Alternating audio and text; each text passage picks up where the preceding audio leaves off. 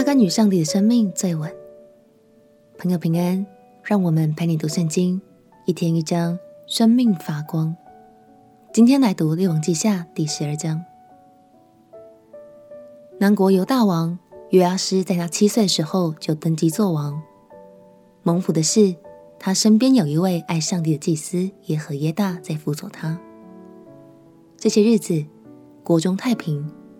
约阿施也是一位正直的君王。只是随着时间的推进，耶和耶大步入老年，无法再像从前一样陪伴在约阿施左右。他也无力管理其他的祭司，于是祭司团队内部开始出现腐败，而约阿施的心也渐渐偏离了轨道。让我们一起来读《列王记下》第十二章。《列王记下》第十二章。耶户第七年，约阿施登基，在耶路撒冷作王四十年。他母亲名叫西比亚，是别是巴人。约阿施在祭司耶和耶大教训他的时候，就行耶和华眼中看为正的事。只是邱坛还没有废去，百姓仍在那里献祭烧香。约阿施对众祭司说：“凡奉到耶和华殿。”分别为圣之物所值通用的银子，或个人当纳的身价，或乐意奉到耶和华殿的银子，你们当从所认识的人收了来，修理殿的一切破坏之处。无奈到了约阿施王二十三年，祭司仍未修理殿的破坏之处，所以约阿施王召了大祭司耶和耶大和众祭司来，对他们说。你们怎么不修理殿的破坏之处呢？从今以后，你们不要从所认识的人再收银子，要将所收的交出来，修理殿的破坏之处。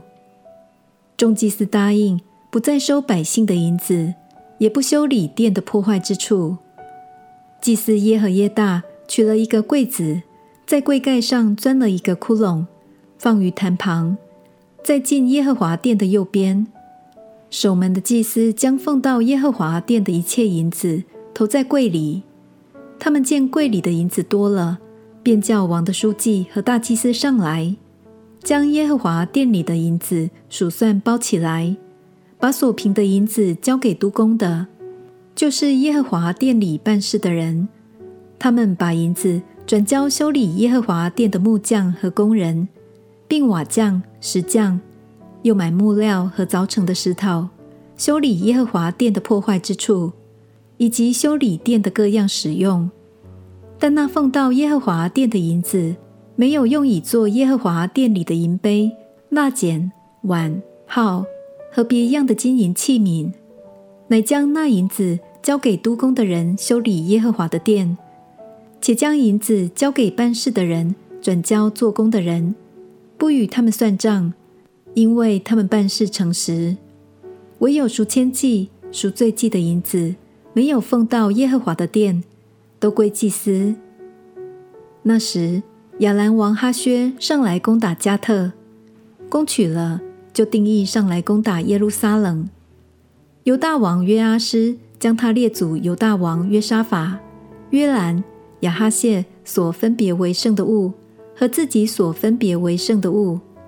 并耶和华殿与王宫府库里所有的金子，都送给亚兰王哈薛。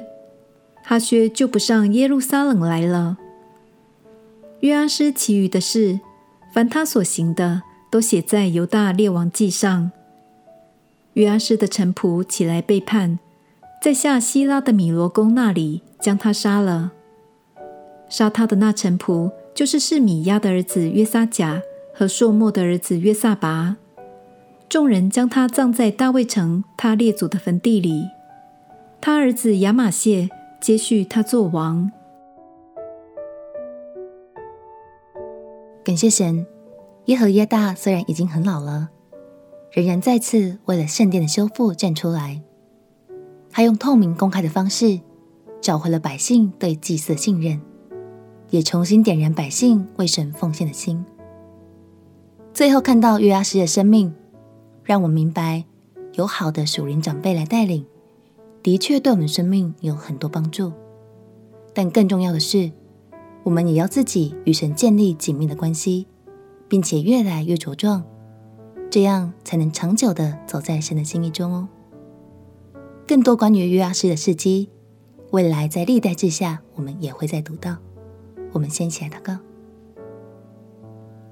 亲爱的耶稣，求你帮助我，不依靠人，而是懂得依靠你，与你有紧密的关系，生命也越来越茁壮。祷告奉耶稣基督的圣名祈求，阿门。祝福你的生命在神的话语里扎根，长得像大树一样。陪你读圣经，我们明天见。耶稣爱你，我也爱你。